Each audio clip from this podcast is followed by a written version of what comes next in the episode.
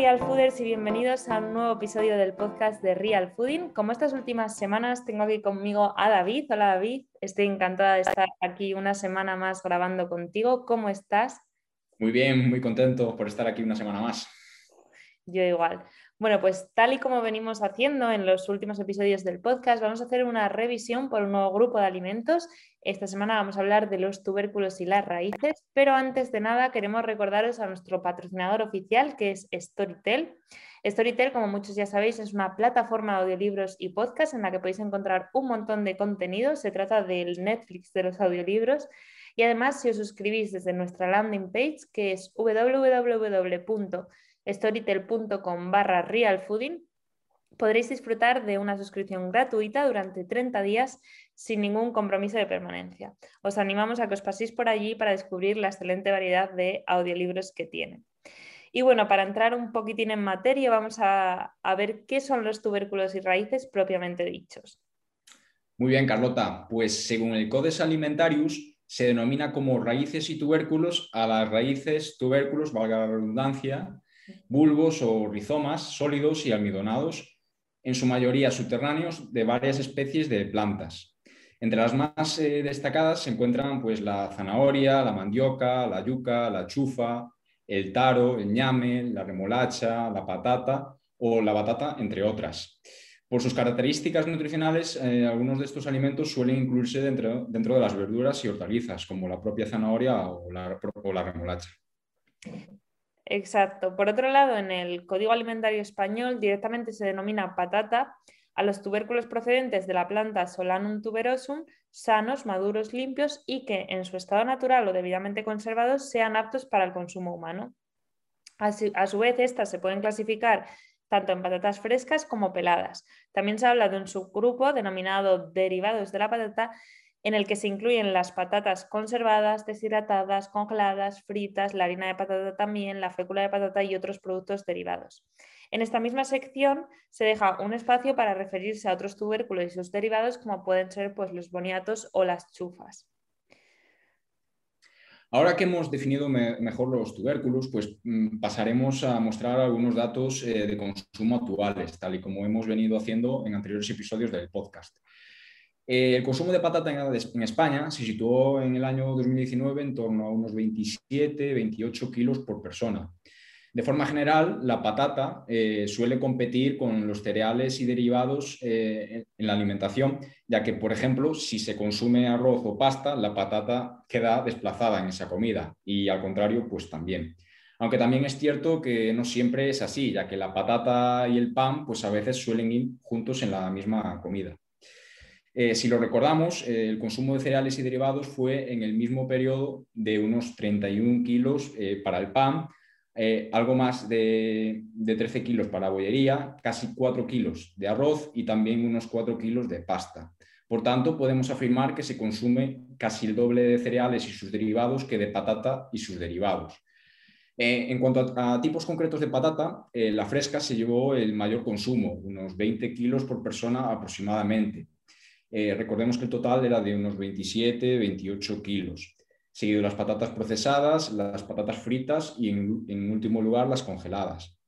También puede ser interesante hablar de, la evolución de consumo durante los últimos cinco años, observándose una tendencia más bien decreciente, eh, aunque por tipo de patatas concretos, eh, por desgracia, se ha visto un aumento en el consumo de las patatas más procesadas.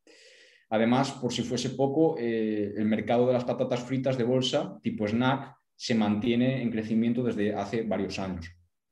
Por último, decir que a nivel mundial eh, la patata es el cuarto cultivo más importante del mundo en términos de consumo por detrás de cereales como el arroz, el trigo y el maíz.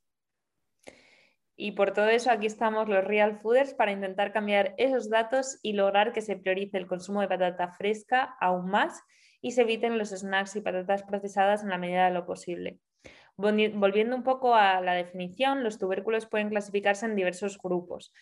En primer lugar, sería según el contenido en almidón, que existen tubérculos ricos en almidón, como sería pues, la patata, batata, el ñame o la yuca, y también tubérculos en almidón o no almidonados, como serían la remolacha, el rábano, la zanahoria que en eh, estos últimos que he dicho, debido a la mayor semejanza que tienen a nivel nutricional con las verduras, las tendemos a incluir en este grupo. Después, según su estructura, los clasificaríamos en tubérculos de tallo o de raíz. Los tubérculos de tallo eh, se forman eh, muy próximos a la superficie, es el mismo tallo el que crece para constituir el tubérculo, y los tubérculos de raíz, la raíz de la planta funcionaría como un órgano de almacenamiento. Ahora, eh, descrito bien un poco todo esto, tal y como hicimos en otros episodios del podcast, vamos a lanzarnos algunas preguntas para contestar a las dudas que más confusión generan.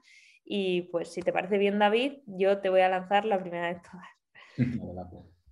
Em, ¿Qué nos puedes contar sobre la relación de este alimento con la saciedad? Hay algún estudio que pone las patatas en un buen lugar. ¿Qué puedes decirnos sobre esto?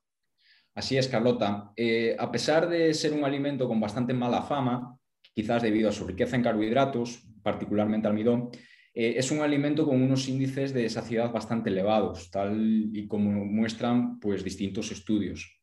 Esto quizás explique, eh, pues debido a su elevado contenido en agua, pues, que equivaldría a un, a un 70-80% del peso total del alimento, y a sus características nutricionales, donde interactúan pues, fibra, almidón resistente, entre otros.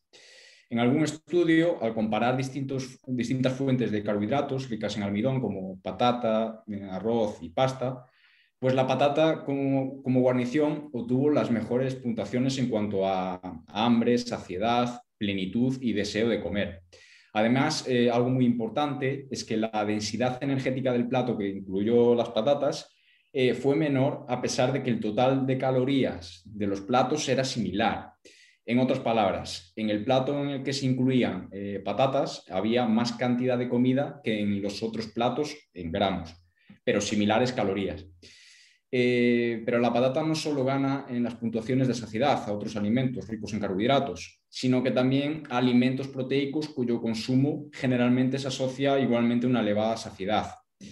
En cuanto a si el tipo concreto de patata tiene relevancia, pues no se encontraron diferencias significativas en el control del hambre y la ingesta posterior de, alimentos cuando se comparaban distintos tipos. Lo que sí presenta gran relevancia es el tipo de, preparado y sobre, esta misma, sobre esto mismo va la pregunta que me toca lanzarte. Teniendo en cuenta lo que se ha comentado sobre la relación de la patata con el control del hambre, ¿Crees que su consumo se relaciona con el aumento de peso? Pues eh, como siempre hemos comentado, es muy difícil justificar que un alimento concreto se pueda vincular con el aumento o con la pérdida de peso. Además, teniendo presente lo que decías, David, todo apunta a que la inclusión de la patata presenta más beneficios que perjuicios sobre el peso corporal al ser muy saciante. ¿no? Sin embargo, la misma evidencia añade un pequeño matiz, que sería la preparación.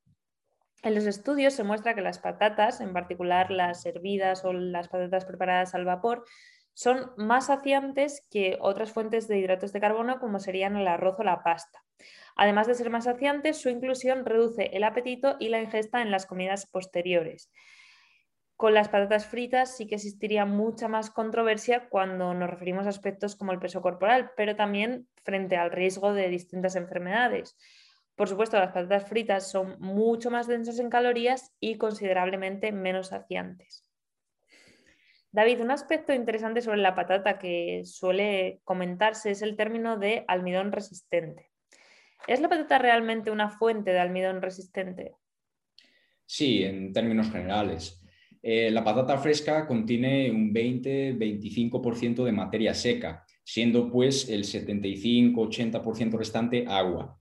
De esta materia seca, eh, una gran parte es almidón, en torno a un 60-80%, siendo una pequeña parte de este almidón amilosa. Este tipo de almidón, que también está presente en cereales como el maíz, la avena o arroz, es más resistente a la digestión, de ahí su relativo interés.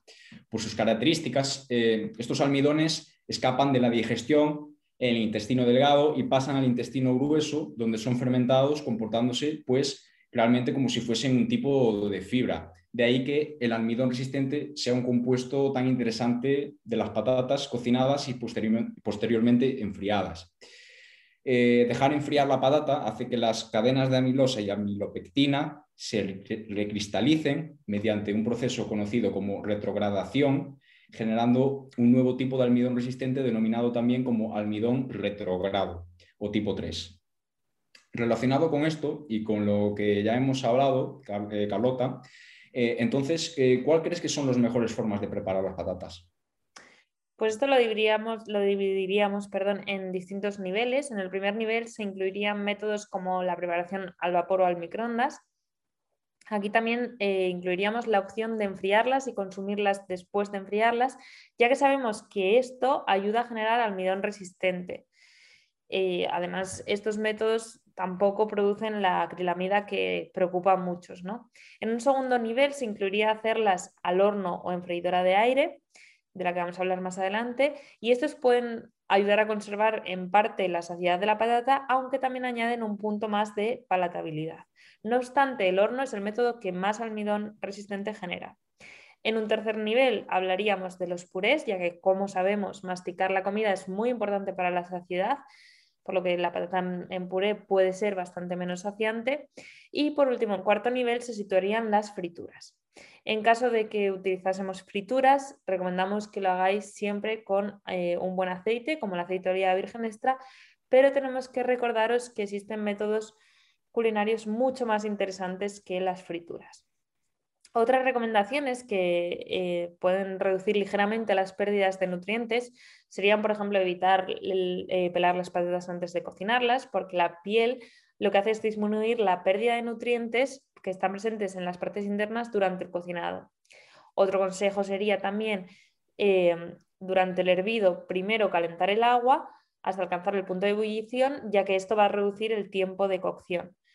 Sin embargo, estos consejos no tienen tantísima relevancia ya que los nutrientes cuya pérdida queremos minimizar con ellos podemos obtenerlos de forma muy sencilla si consumimos las suficientes frutas y las suficientes verduras, es decir, si llevamos una alimentación realmente saludable. Para aquellos que estéis en búsqueda de recetas originales elaboradas con patatas, en Storytel tenéis disponible el ebook patatas, donde se muestran distintas preparaciones características de diferentes sitios del mundo. Eso sí, ojo con los ingredientes que utilizamos para que no pase a ser un ultraprocesado, aunque en este punto yo por lo menos estoy segura de que lo reconoceréis estupendamente. Algo que está muy de moda, como decíamos antes, son las freidoras de aire. ¿Y qué dirías, David? ¿Crees que son una buena alternativa? Pues como una forma de reducir los fritos puede ser una muy buena opción. Estas freidoras funcionan en realidad como un horno.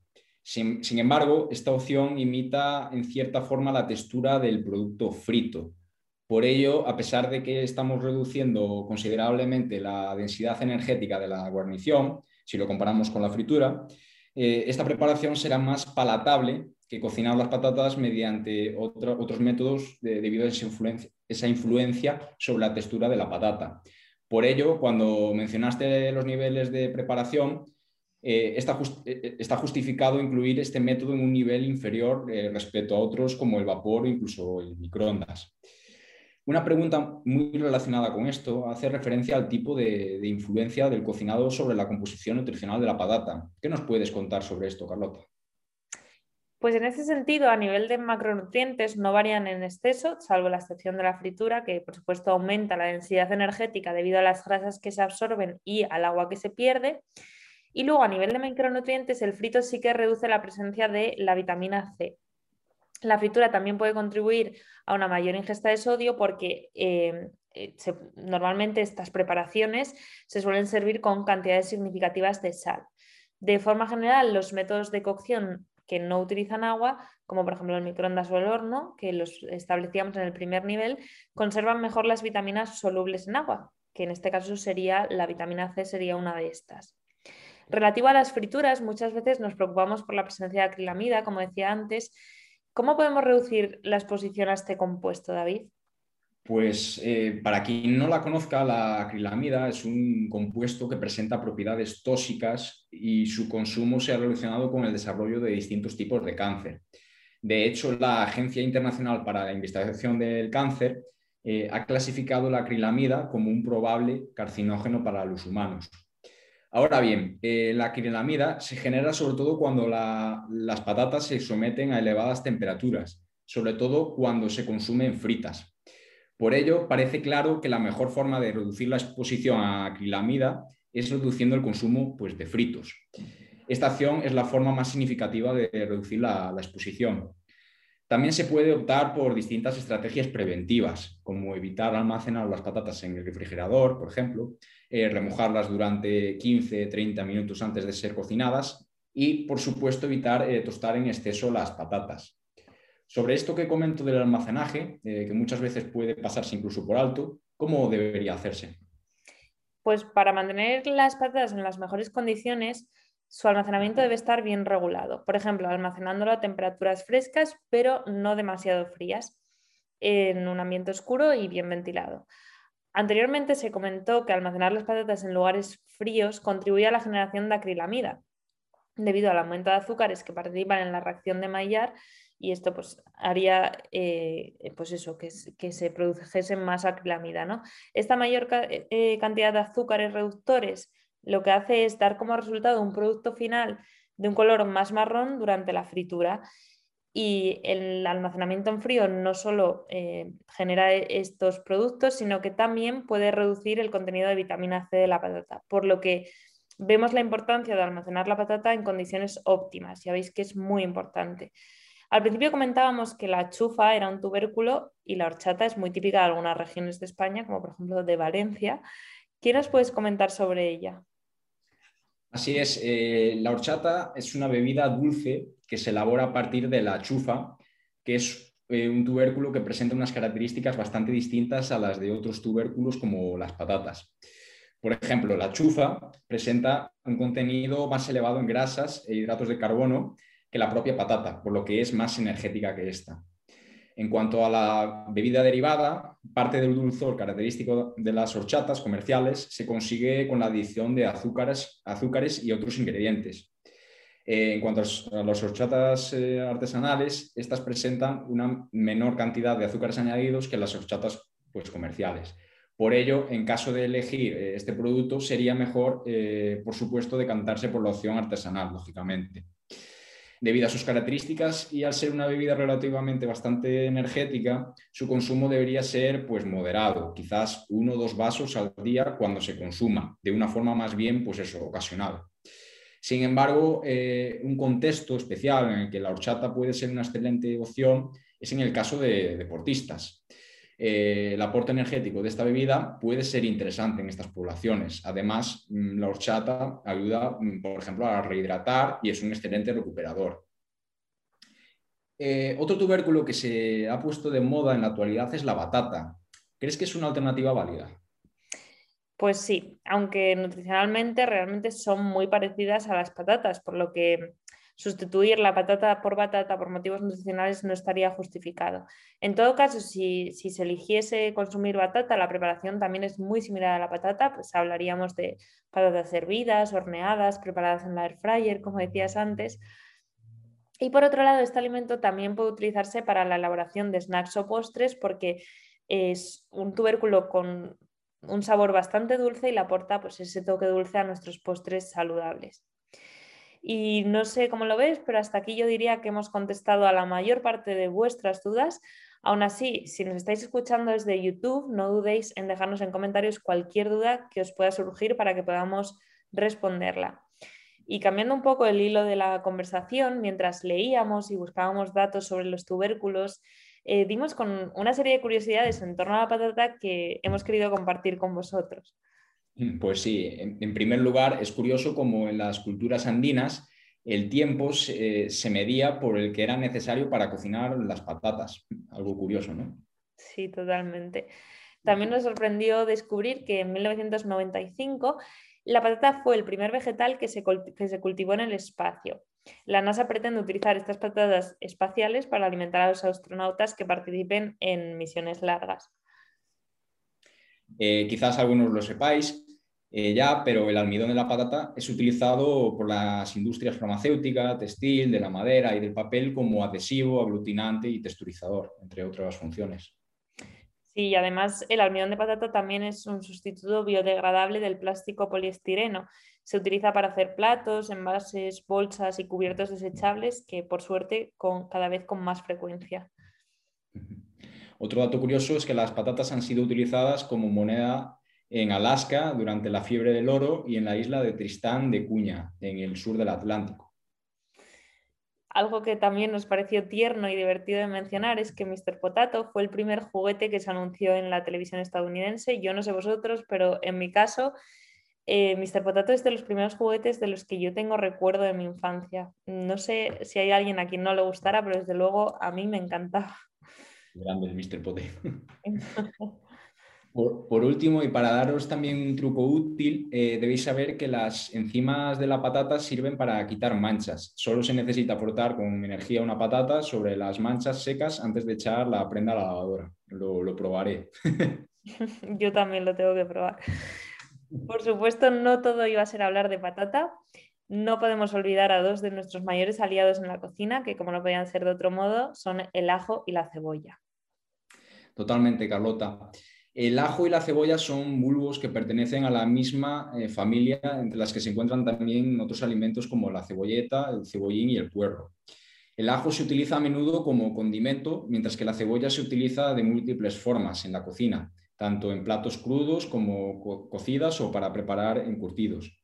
Ambos alimentos son ricos en distintos nutrientes y compuestos de interés, entre los que se incluyen vitaminas, minerales y fitonutrientes.